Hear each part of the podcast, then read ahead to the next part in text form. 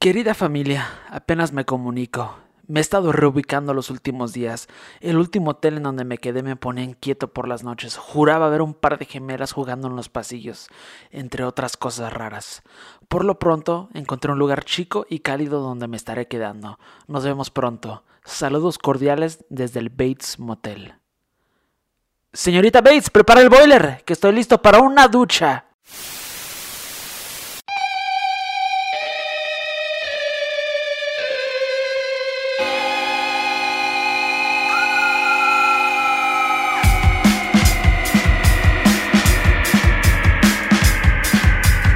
Sean bienvenidos una vez más a esto que llamamos la vida en el maldito infierno. Son. eh, Yo soy Manuel Gámez, el Manuel Gámez. Y él es. Yo soy Eduardo Lira, bienvenidos y bienvenidas. Así que vengan, acérquense a esta fogata. Estamos a punto de quemar bombones y contar historias de terror. El día de hoy, eh, posiblemente, eh, todos los fans del cine, todos los fans de. Como de esta tipo de películas con un trasfondo bastante sombrío, como yo, como Lalo, como muchos, ubicarán The Shining o El Resplandor en español. Esta película tiene multitud de misterios al punto de que hay documentales, artículos, creo que hay hasta libros dedicados especialmente a esta película donde el ya fallecido señor Kubrick neta se la sacó, la le dio vueltas y le mostró a todo mundo qué tipo tan, tan cabrón era. Porque, o sea, realmente lo que hizo en esta película fue digno de, de un genio, honestamente. Así que este capítulo va dedicado a los misterios de El Resplandor. Así es, a los misterios, los secretos, los detalles que te, realmente te quitan el sueño ya cuando has visto la película y te vas enterando de que a lo mejor hay algo más allá de la película que a lo mejor tú no apreciaste en ese preciso momento, pero que está allí al final del día y a lo mejor hasta cosas que dentro de 5 o 7 años vamos a estar descubriendo que antes no conocíamos de esta maravillosa película El Resplandor dirigida, como tú dijiste, por la mente maestra Stanley Kubrick. Aquí un pequeño rant, güey. Hay mucha gente que consume mucho cine y que dice, ah, ya, sí, Stanley Kubrick. Todos, todos, es muy fácil decir, ah, sí, Stanley Kubrick es mi favorito, güey. Pero yo creo que con todo mérito, o sea, tú puedes decir, Stanley Kubrick es mi cineasta favorito porque neta, él era una pistola. Un maestrazo. Y era muy fan de Seinfeld. Y respeto eso, güey. Y aparte, como cualquier genio, él era obsesivo lo que le sigue. Sí, lo que le sigue. Por eso te digo, o sea, a lo largo de este capítulo nos vamos a dar cuenta que él tenía un ojo y una mente para el detalle como a lo mejor como ningún otro director en la historia del cine. Sí, él era, él, él verdaderamente era único en su rubro. Y como Sí. persona también, ¿por qué no decirlo? Sí, era eh, eh, él como persona también era interesante. No, no te digo que a lo mejor me hubiera gustado tener una plática con él de periodo de 15 segundos, pero Él te bullearía, ¿no?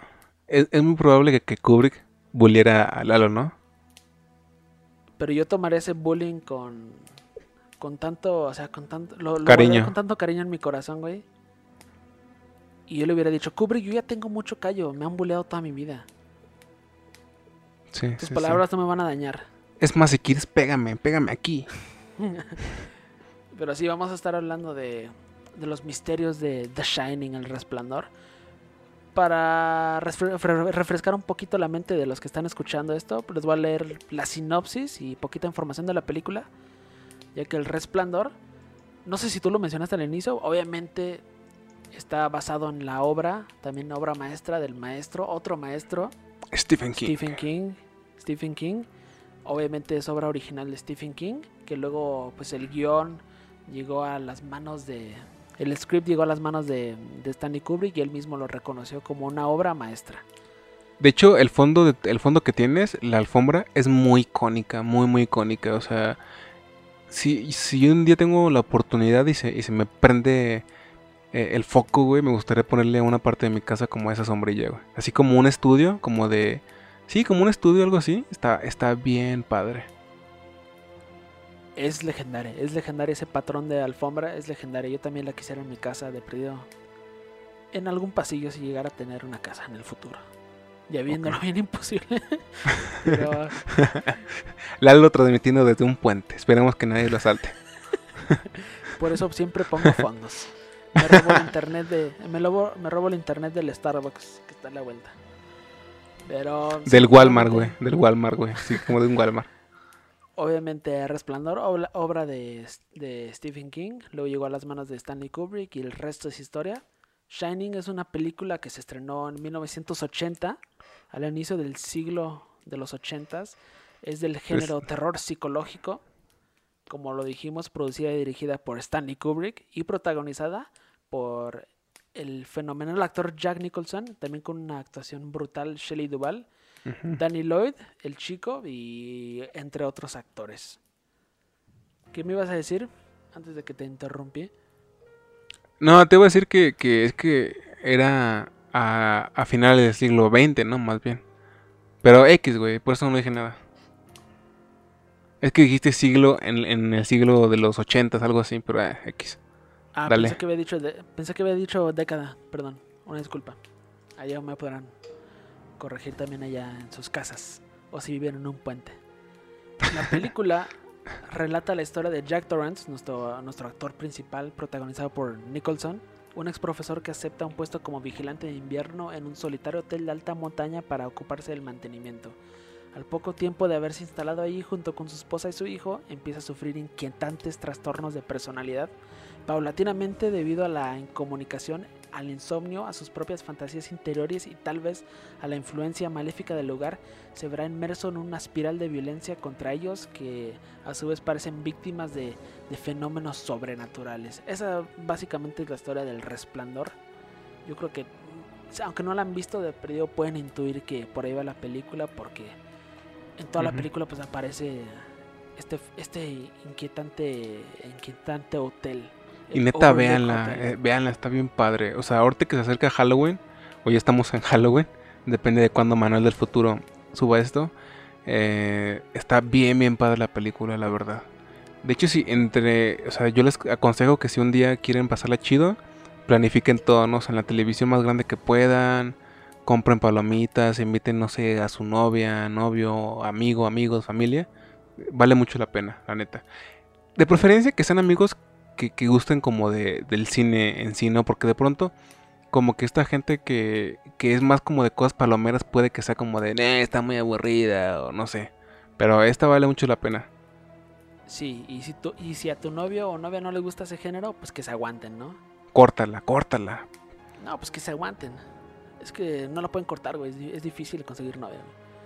Como en otras películas del cineasta estadounidense, aquí vamos a lo sabroso. En paralelo con la línea dramatical principal se desarrollan otras tramas secundarias que a su vez esconden innumerables representaciones simbólicas que también dan inicios de mensajes subliminales. Y es de lo que va a abarcar este capítulo, como pues lo dijimos al inicio. Porque Manuel, yo creo que tú la, t- a lo mejor tú también has visto este documental. Yo no, la neta no lo he visto, si te soy honesto. Pero hay un documental que se llama Room 237. Chulada. Habitación 237. Yo creo que con eso más que nada queda ya altamente recomendado a la audiencia. Está muy Pues bueno. Este básicamente es un documental dirigido por Rodney Asher y producido por Tim Kirk, donde pues ahora sí que exploran las, las- los posibles misterios y los posi- posibles mensajes subliminales y secretos de pues de esta película El Resplandor. Pero lo interesante es que pues ahora sí que, esta película cuenta con, con la opinión de varias personas que tienen pues ahora sí que cierto prestigio dentro de- del cine, de la cultura del cine. Y pues hasta yo, yo, yo no, no te voy a mentir, yo esta película, este documental nunca lo he visto, pero yo me acuerdo que yo cuando tenía el canal IFC de películas, a cada rato pasaban los comerciales como que haciéndole publicidad, porque pues era creo que hasta producción de la misma televisora, pero siempre me llamó la atención. Y de hecho yo veía ese corto antes de ver la película y, siempre decía, ah, tengo que ver esa maldita película. Te la recomiendo mucho, güey. A ti y a todos los que estén escuchando. Está muy chida.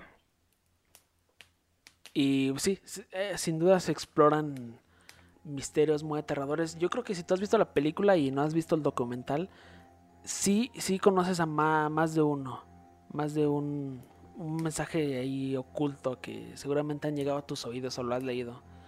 Como tal es el caso con esta teoría. Esta, aunque tú no hayas visto la película y conoces a Stanley Kubrick, tú sabes que Stanley Kubrick ha sido atado a, la teoría de conspiración de que él dirigió, o más bien hizo un montaje del hombre llegando a la luna. Claro, ¿sí, no? Claro, sí, sí. Yo es que pensé que ibas a decir algo. No sé si lo he escuchado varias veces. ojalá que sí fuera así, ¿no? O sea, me gustaría mucho que, que Kubrick estuvo detrás de una conspiración estadounidense. Y pues ahora sí que muchas de las conspiraciones involucran a, a Stanley Kubrick con el gobierno estadounidense. Esa es una de ellas. ¿Por qué? ¿Por qué? ¿Por qué la, la del llegando a la luna? Porque hay varias varios guiños como que a, la guerra espacial de Estados Unidos. No sé si tú recuerdas el, el, pequeño chico con la sudadera que tiene pues ahora sí que el cohete del Apolo. Que dice USA, ¿no? En medio. Ajá. Y algo que también le pareció interesante es que como tú dijiste en la alfombra, no sé si se alcanza a ver el patrón, voy a quitar mi imagen. Ah, chingado. Voy a quitar mi imagen ahí puedes ver que con patrón de la alfombra se parece mucho como que a la zona donde despegan las, las naves espaciales. Como que ese hexágono. Sí, y sí. Mucha gente pues siempre hace esa conexión. Ok. ¿Vas a explicar en la escena donde Danny Torrance está como en el suelo y se levanta y va como a una habitación?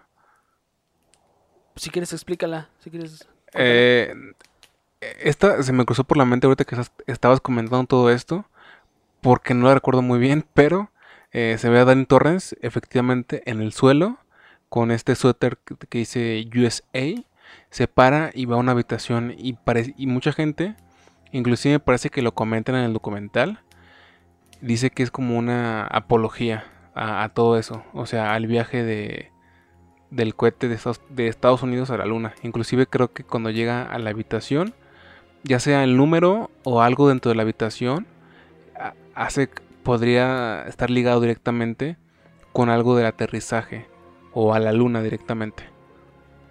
Sí, sí, sí, sí. Sí, nos queremos meter ahí un poco a detalles más creepy, pero también conspiranoicos. Una inmersión más profunda a la teoría que afirma pues esta es que en el mantra que escribe Jack en la máquina de escribir aparece la palabra all, pero realmente no es all, sino que la escriben A11 haciendo alusión al Apolo 11. Y en cuanto a la habitación 237, el teórico del aterrizaje lunar Jay Weidner afirma que el director lo cambió de 217 a 237 porque la luna es 237 mil 237 mil 237 mil millas de, la Tierra.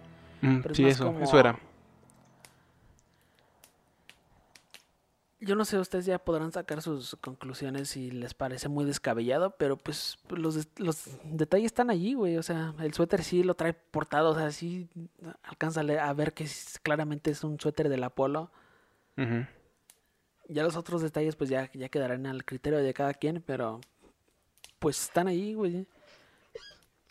Y pues, o sea, tampoco es tan loco, o sea, porque pues obviamente la Unión, la Unión Soviética y Estados Unidos sí tenían una carrera espacial. Sí. Stanley Kubrick neta era un tipo crítico, güey, crítico. No sé si realmente él llegaba a salir de frente a las cámaras a decir algo, pero él lo hacía mediante sus obras. Y ya, ya veremos por qué. ¿Sabes si él tenía una opinión o fue alguien activo como criticando el gobierno de su país o así? No, hasta donde yo sé no, pero sí había actores. Sí había actores de, de la época como Marlon Brando cuando ganó el Oscar del Padrino. Ajá. Él, se, él se opuso a recibir el premio, de hecho ni se presentó a la ceremonia, mandó a una, una nativa americana, una, una india. Ok. Y para recibir el, el, premio, o sea, más bien para rechazar el premio y dar un mensaje de, de parte de Marlon Brando apoyando a los nativos americanos. Cool. Eso es cool, güey, no mamadas.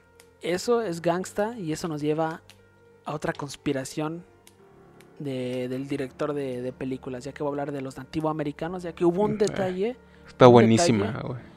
ya que hubo un detalle que, que sí aparece en la película, pero que no aparece en el libro en cuanto a al hotel. Porque una, te- una teoría ligeramente más plausible que la de a lo mejor la del falso aterrizaje en la luna es que muchos teóricos de la conspiración del Shining creen que la película simboliza la condena de Kubrick al trato que los estadounidenses le daban a los nativos americanos. La película está llena de imágenes de nativos americanos, desde las alfombras hasta las latas de bicarbonato de sodio. Hasta creo que de sopa, creo que hasta de sopa, güey, aparecen, güey. Sí. Y sí, porque aparece la palabra en la, la- en, en la caja de bicarbonato que dice Calumet, que significa pipa de, pipa de la paz. Ujú, Sí. En la despensa, eh, como dijiste en otros productos, como en las latas, y en las pinturas en las paredes.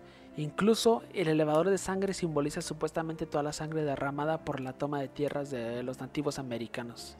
Ujú. Y también en la película, este sí no es un secreto, se especifica que el hotel fue construido pues, encima de... Cementerio de nativo, ¿no? de sí, como de reservas y cementerios nativos. Eso es lo que aparece en la película que no aparece en el libro. Sí. te agrada, ¿no? Esa me súper agrada y súper mama, güey, porque yo creo que dentro de todas las teorías que hay de, de esta película, esa es la más creíble a, a mis ojos, güey. Sí, sí. Sí, pero yo también estoy, yo estoy, yo estoy de acuerdo contigo, pero también pienso que esa, esa, esa yo la creo, pero también pienso que a lo mejor hay más cosas que también abarcan pues otras, otras cosas, otros temas. No necesariamente todo va a ser respecto a los nativos americanos, pero ¿Tienes algo? ¿Tienes algo en contra de los nativos americanos, acaso? no, de hecho yo, yo soy un por ciento nativo americano, no te creas. No, nada, nada en contra, güey. Nada en contra. Me gusta la cultura. No, es un tema. Es un Tuve tema. que tu gente le compró un- una buena parte de Nueva York como a 5 dólares, maldito, maldito hipócrita. ¿Te quieres continuar? ¿Yo qué, güey? Güey, dile a la gente la verdad, güey. Tú eres, tú eres en mayor o menor medida gringo, güey. Nah. si quieres continuar, güey. Es- es- eso es un tema a punto y aparte porque ay, tú puedes creer en fantasmas o no, pero hay mucha gente que sí tiene este tabú bien cañón con que, hey, respeta a los muertos y más que nada respeta a los nativos americanos muertos. Porque si haces algo en contra de ellos o haces algo que pueda tomarse ventaja de ellos, lo vas a, te vas a arrepentir bien cañón. Tienen casinos, ¿no? Tienen un montón de casinos, ¿no? En Estados Unidos. Pues hay, unos que, un- hay unos que tienen un chingo de varo, ¿no? Pues eso fue como que un pleitote, ¿no? O sea, porque muchas de la, muchos de los casinos fueron construidos donde antes eran reservas. Yo escuché que, que se los dieron porque fue casi casi como una forma de pedirles perdón de, del- los Estados Unidos a ellos, güey, por todo lo que habían ocasionado. Y, y hasta donde sé, sí hay algunos que sí son bien, bien millonetas, güey. Así de que he escuchado gente que dice que de pronto los veían en sus trocotas, así bien, pues, pues bien de, ya sabes, ¿no? De, de lujo, ¿no? Pero bueno, ese y tema. Fíjate que yo soy, yo soy un, un ignorante de- en cuanto a cómo se manejan esos temas de los nativos americanos, pero creo que hoy en día hasta así ellos viven como que también en áreas, obviamente es Estados Unidos, pero ellos viven en pues sus áreas donde únicamente pues la comunidad nativo americana, Ujú. pero hasta yo siento que están bien exiliados porque he leído que ellos ellos son la misma fuerza policíaca, o sea, si algo le pasa a alguien, pues ellos mismos son los que tienen que investigar y ya ahora sí que el el pueblo gringo, el pueblo americano ajeno a ellos no se puede hacer cargo de ellos. Ellas son como que punta aparte. Pues bien, güey. Bien, digo, por lo menos respetan esos pequeños espacios que les No, pero yo, yo escu- bueno, yo he escuchado que es un problema, güey, que eso está bien cañón porque no tienen recursos. ¿Ah, sí? O sea, O que no sea- tienen, no, no tienen la capacidad y los recursos para pues, hacer investigaciones. O sea, la- te voy a poner un ejemplo. Desaparece una mujer nativa americana en, en el área, solamente ellos pueden investigar. Porque ya es como que ah, es su pedo. Ok, ya veo. Chales. Pero bueno, tema, tema para otros podcasts, güey. Continuamos con otra teoría que involucra también a un grupo pues también afectado y discriminado, los judíos. Yo pensé que ibas a decir los mexicanos. Nah, los judíos. Los judíos. Oye, cálmate, judío puertorriqueño. Yo también tengo, bueno, güey, mucho del contenido que yo consumo y tengo, yo, yo en cierta parte sí tengo un crush con, con, con los judíos, güey. ¿What? ¿En serio? Güey, o sea, mucha de la comedia, yo, di- yo diría que por mucha, por gran parte de mi vida, la comedia que yo consumía era como se- 70% hecha por hombres judíos. O por Adam. Sandler, Silverman, Seinfeld. Pues hay varios, güey. Varios. chingo, güey. Pero la neta, nadie como los negros para hacer comedia. Sí. Sí, sí, sí, sí, sí, sí. Estoy de acuerdo, güey. Pero los judíos. Esto ya depende de cuánto creas en la importancia de los números, ya que el número 42, correspondiente al año en que los nazis iniciaron la solución final, también conocido como 1942, ocupa un lugar destacado en toda la película. El número aparece de varias maneras en la manga de una de las camisetas de Danny, el chico. La cantidad de autos en el estacionamiento son de 42. La película, El verano del 42, es la película, película que ve Wendy y Danny. Y el hecho de que si multiplicas la, habitas- la habitación 237 es igual a 42. Ok. Los fanáticos también señalan la, la máquina de escribir de Jack de fabricación alemana y la imagen de un águila amarillo siendo el emblema nazi estampado en las camisetas de, de Jack. Aunque Kubrick, un judío que pues, no practicaba la religión, nacido en el Bronx, había escrito su propia película centrada en lo que sería el holo- holocausto, Oh, sí. holocausto llamado Aryan Papers, los documentos arios. Finalmente abandonó el proyecto cuando según su viuda Christian se dio cuenta de que poner toda la brutal verdad en la película sería pues, no sería sobrevivible. Pero tú qué opinas? ¿Esa ya la ves muy lejana? ¿La ves a la par con la del Apolo 11? Mm, siento que mm, sí pudieron irse un poquito como por las ramas, ¿no? En este caso. ¿O tú cómo la ves? Sí, también. Es que se me hace interesante lo de, lo de los números. Ya suena muy con mi gorrito de aluminio, pero pues sí tenía el ojo para el detalle, güey. El cerebro para el detalle. y, Sí. o sea, pues no perdían nada, o sea, Sí, sí. poniendo sus detalles, o sea. Pero, o sea, por ejemplo, una, también una persona que está buscando cosas puede encontrarlas donde sea. O sea, si no, hubiera si, no, si no fuera multiplicando los números, pudo haber sido sumándolos, o restándolos, o dividiéndolos, ¿sabes? Sí, sí, pero, o sea, realmente, aunque estuvieran esas cosas, no es como que Stanley Kubrick hubiera decidido, hubiera querido dar un mensaje muy, muy fuerte. Simplemente, pues a lo mejor decidió ponerlos ahí para ver. O, tal vez, o tal vez tienen un, una- un significado, porque contigo he platicado, ¿no? Que la numerología y todo esto, que hay como números que sí, sí simbolizan algo. Posiblemente sí, sí, sí significan algo, pero tal vez no tienen nada que ver con lo que la gente dice del holocausto o lo que sea. Porque pues sí era muy detallista. Kubrick. Sí, sí. Y ahora sí que hablando de lo que acabas de decir, o sea, si tú buscas algo, pues lo vas a encontrar. Hay algo que lo quiero mencionar. Por yo ejemplo, lo vi- Lalo busca novia. Y yo sé que la podrá encontrar. La voy a manifestar, güey, ya. Será mi único, mi último... ¿Cómo, mani- por qué, cómo- cómo Eduardo le iba a manifestaría una novia? O sea, te imaginas enfrente, eh, enfrente del espejo como de, voy a tener una novia, voy a tener una novia, una novia, novia, novia, novia, novia, novia, novia, novia, novia, novia, novia, ¿sabes? Ya, ya, ¿qué más me queda, carnal? ¿Ya qué más me queda? Bueno, De hecho, puedo descargar de- Badoo. De- De hecho, descarga Tinder, güey. ¿Por qué batallas, güey? Tinder, güey. Tinder, güey. Será plática para después y será algo que haré después. Depende. Ok. Oh, es como te estaba diciendo, si tú buscas algo, pues lo vas a encontrar. Esto lo quiero mencionar, yo lo, yo lo vi, yo lo vi con mis propios ojos, pero eh, sí, como que sí vi algo ahí, pero no me convenció del todo, ya que una teoría de Ager involucra el infame río de sangre que brota de, pues, de uno de los ascensores del hotel. Dice que si miras detalladamente con tus ojos puedes distinguir una figura que supuestamente parece caerse de las puertas del ascensor.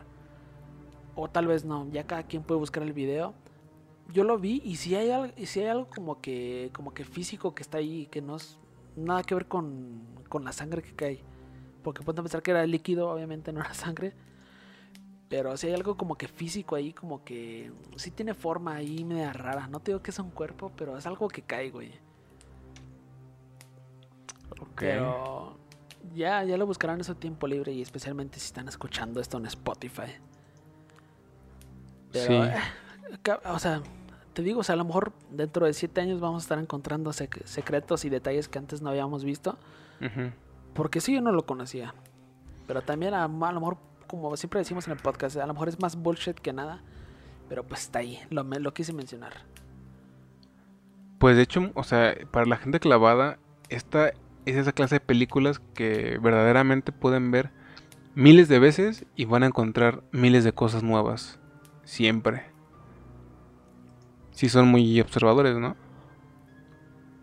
Sí, sí. De hecho yo me acuerdo que cuando estaba en la prepa yo leí como que una entrevista de un de, no me acuerdo ni de quién era, era como de un músico, pero él decía como que, ah, yo creo que la, la, epifanía más linda que tuve en mi vida fue cuando yo tomé ácidos y estaba en un cine viendo El Resplandor.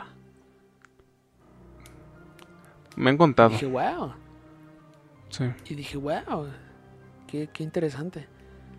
Sí, si un día Lalo... miedo probarlo. Si un día Lalo quieres que tu vida sea más que estar enfrente de un monitor, puedes experimentar con eso, ya que no vas a casarte jamás.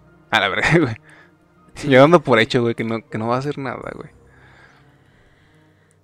Esa fue la, el supuesto secreto del río. Otra cosa que también la gente como que ha querido encontrar en la película y es, otra es, otra condena de Kubrick hacia Estados Unidos, ya que es Kubrick condenado a Estados Unidos por el abandono del patrón de oro. ¿A qué voy? Una de las teorías ahora sí que más aventureras de Ager sugiere que Kubrick usó la enorme sala de oro en el Hotel Overlook como un punto de partida para modificar el abandono del patrón de oro por parte de Estados Unidos, por el cual la moneda estadounidense estaba respaldada por las correspondientes reservas de oro. La teoría ahora sí que depende mucho de la observación de, de cada quien cuando ven la foto en blanco y negro, ya que Jack Nicholson aparece vestido como el presidente en esa época, Woodrow Wilson, el hombre que firmó la ley de la Reserva Federal.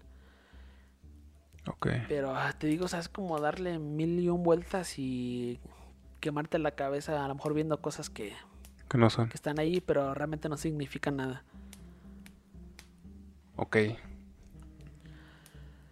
Continuando con los detalles que puedes observar en la habitación, güey. En la habitación 237 en el documental pasa bastante tiempo explorando lo que es un póster de esquí. Yo ni me acordaba de esto. Un póster de esquí, este te va a gustar. Aparentemente muy fuera del lugar que aparece en una de las fotos de las espeluznantes gemelas. La película de, de Asher se centra en la ferviente creencia de, de Julie Kearns, que es una figura esquiadora que aparece en ese, en ese póster. Pero también hay otra teoría sobre lo que significa ese póster, ya que aparece la palabra Monarch. No sé si ya sacaste ahí la foto. Eh, no, no, estuve viendo la habitación nada más porque tampoco me acordaba mucho. En ese póster aparece la palabra Monarch y aparece debajo que es otro supuesto nombre en clave para un programa de ingeniería del comportamiento de la CIA conocido como MK Ultra. Y supuestamente el personaje de Jack era como que este, este, este personaje que fue como que experimento de, la CIA bajo el programa MK Ultra o el programa ah. Monarch. Por su comportamiento, porque ve cosas que no están ahí, porque te da la sensación de que está siendo manipulado por algo más. Ah, eso está padre, güey. Y, y, más, está y está más padre porque eh, este Kubrick, su última película, eh, Ojos bien cerrados, trata sobre como, como que sociedades secretas y todo eso, ¿no? Y obviamente mucha gente, claramente los conspiranoides dicen que es porque él sabía cosas que gente normal no sabe y así por su posición, digamos, claramente quién sabe. pero ¿te imaginas que, que él ya desde ahí quería como mostrarle, como que empujar al mundo lo que ocurre entre bastidores? Que digo, también está muy Mm. clavado, ¿no? Que la gente adivinara todo ese madre, güey. Me agrada que haya sido en esa dirección porque, pues, ¿qué sería una lista de teorías sin, sin una conspiración que hiciera alusión hacia una sociedad alta? En este caso, pues los Illuminati. O un nuevo orden mundial.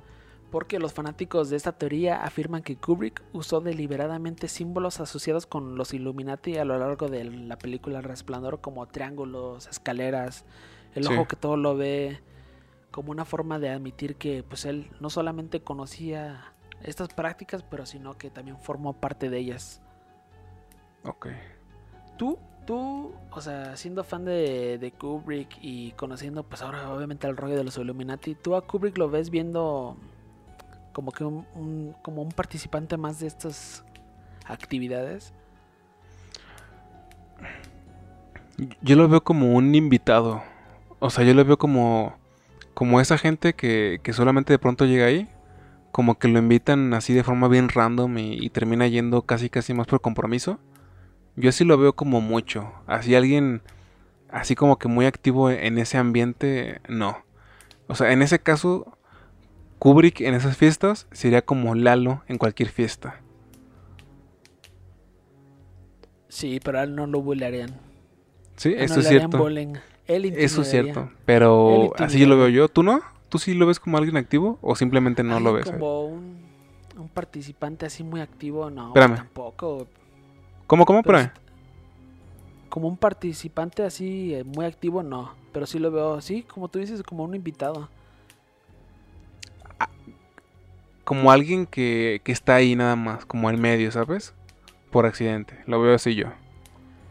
Y de hecho es muy interesante porque en, en esta en esta película que te digo que también se les recomiendo a todos, también a Lalo, pero bueno, a él no, porque jamás ve lo que le recomiendo ya. Que es ojos bien cerrados, porque si hay personajes que parecen estar en esa misma posición. Como que son gente de la alta sociedad, que porque son de la alta sociedad, sociedad terminan como inmiscuidos.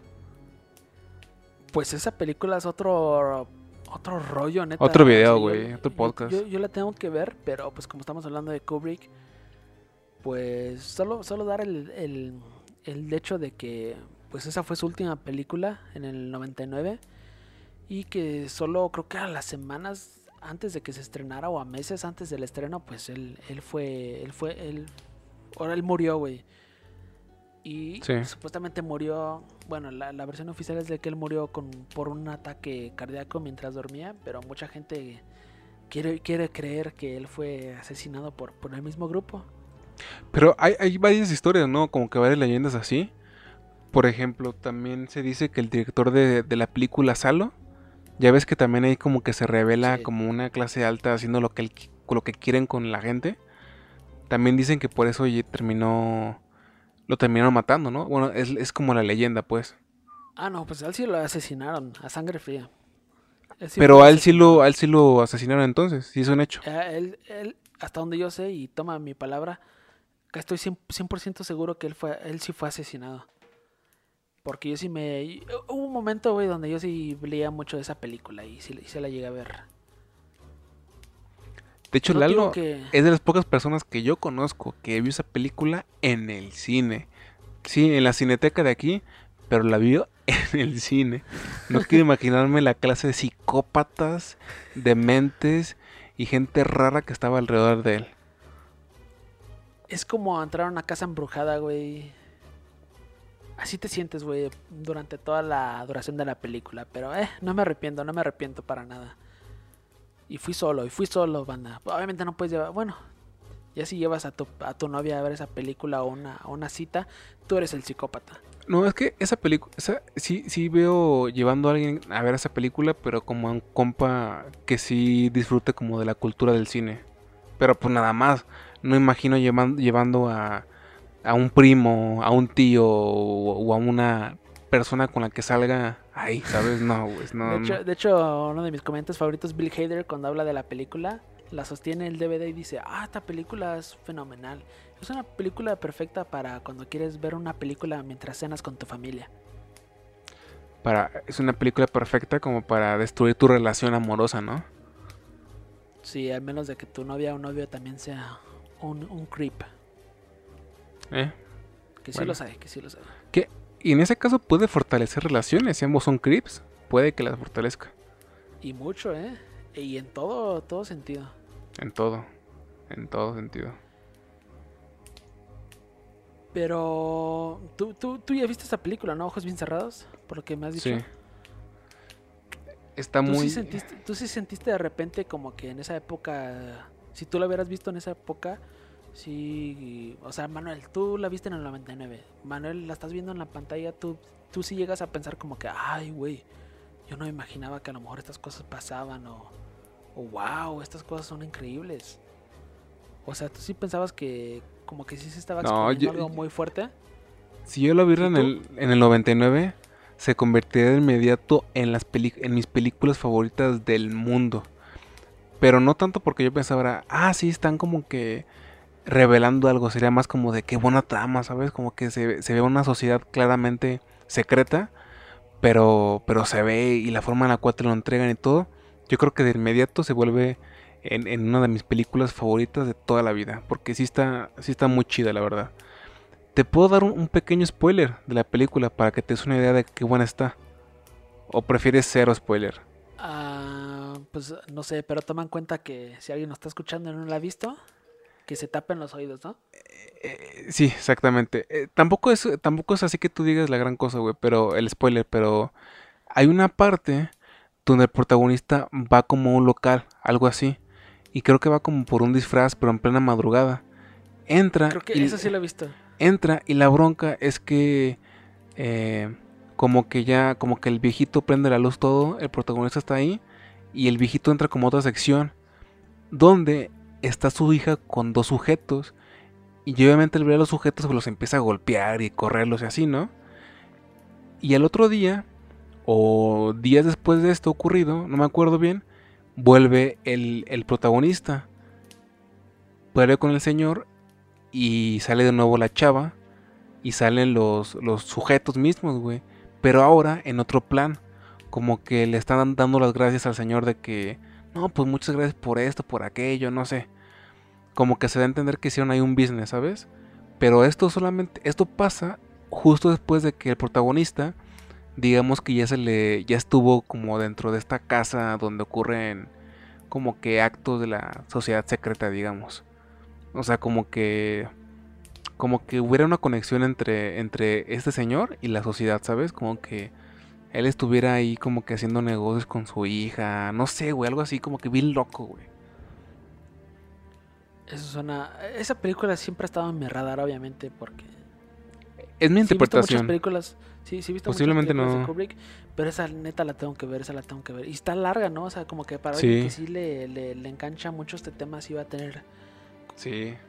sí va a tener material para disfrutar. De hecho, si Vamos. puedes verla, vela en una en la pantalla más grande que puedas porque Y de Visualmente hablando- de madrugada.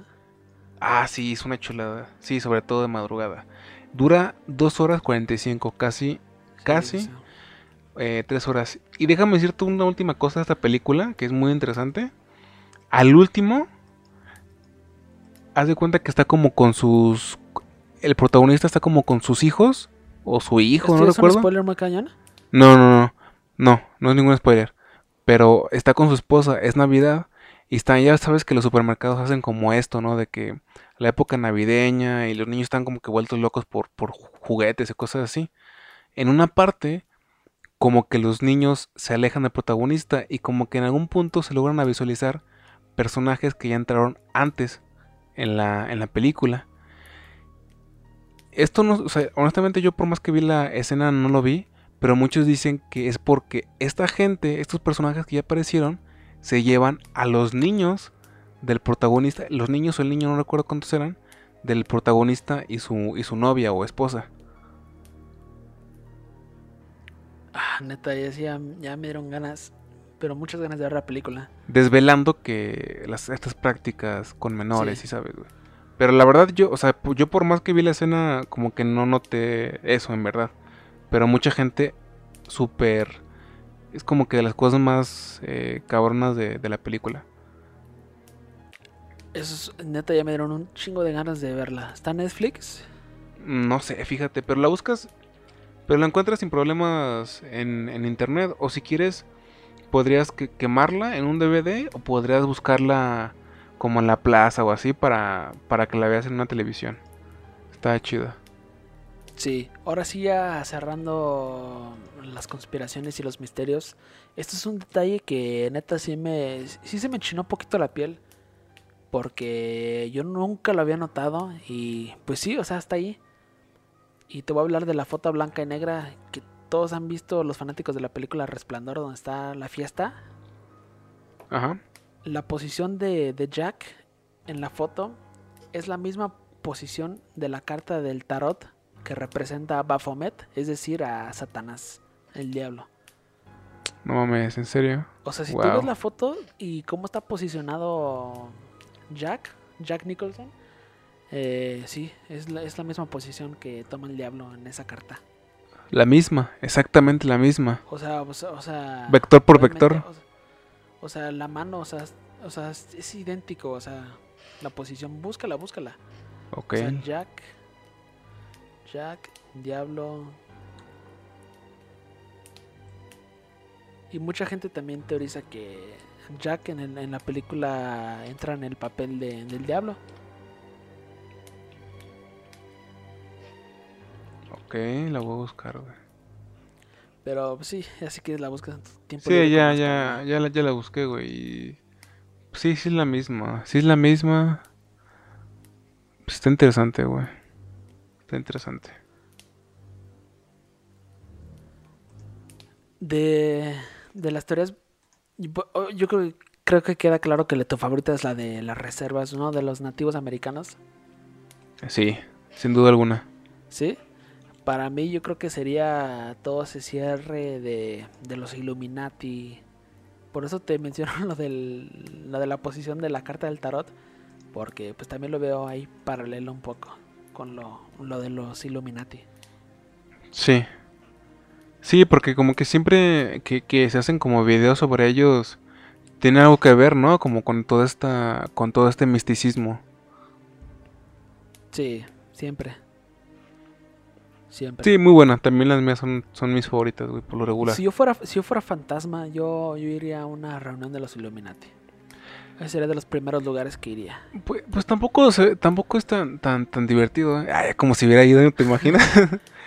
es que una vez como que recuerdo que se estaba divulgando un video que supuestamente se grabó infraganti en un supuesto como ritual Illuminati, como de iniciación. Y, y lo mostraron y todo, y era como que, eh, ¿sabes? Como que tampoco era lo que tú esperabas. Como que tú esperas que sacrifiquen una cabra y, y no sé, un chorro de cosas.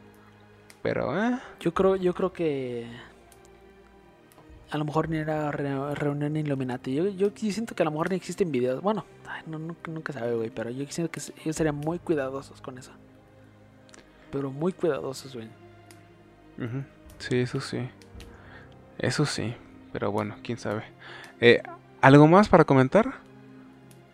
Busquen la, primero vean la película Resplandor, luego vean el documental Room 237 y pues el otro la otra película que acaba de recomendar Ojos bien cerrados. Manuel, Ojos bien cerrados y también si tienen la oportunidad de ir al cine con su novia, vayan a ver Salo 120 días.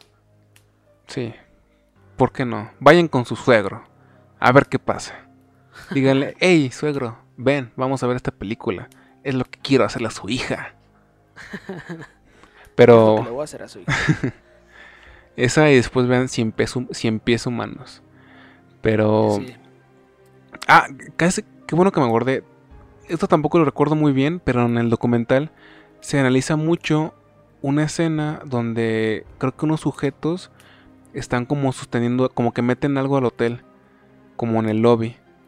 Y eso lo analizan mucho en el documental, porque la postura de ellos, la forma en la cual entre en lo que ellos entran sale gente, se analiza muchísimo, porque como muchas porque Kubrick, si tenía algo, es que tenía esta cuestión súper obsesiva como con las... ¿Cómo se dice? Los encuadres y todo esto. Por ejemplo, el fondo que tiene Lalo está perfectamente encuadrado. Todo lo que él hacía estaba perfectamente eh, bien hecho en cuestión de figuras y todo esto. E, esa escena es una chulada para la gente que, que le gusta pues todo este tema como que de misterio, ¿no? Y vean, vean el documental, vean la película El Resplandor y vean la película que yo les recomendé, Ojos Bien Cerrados. Neta, son súper contenidos, súper contenidos, no se van a arrepentir ni un segundo. Sobre todo se puede en la noche o como dijo Lalo, en la madrugada. Estoy de acuerdo, estoy de acuerdo. Bueno amigos, hemos llegado desafortunadamente al final de este capítulo. La pasamos muy bien hablando de sobre uno de los mejores directores del mundo y sobre sus grandes misterios que dejó pues al abandonar este este mundo donde lo único bueno es curiosamente la vida en el infierno. Así que pues apóyenos dando un me gusta, comentario, suscripción, no les cuesta nada. Y a mí me pueden seguir como el Manuel Gámez en Twitter e Instagram, a ti. Twitter e Instagram como edulirac. Y sería todo por el momento. Pásenla muy chido. Hasta la próxima.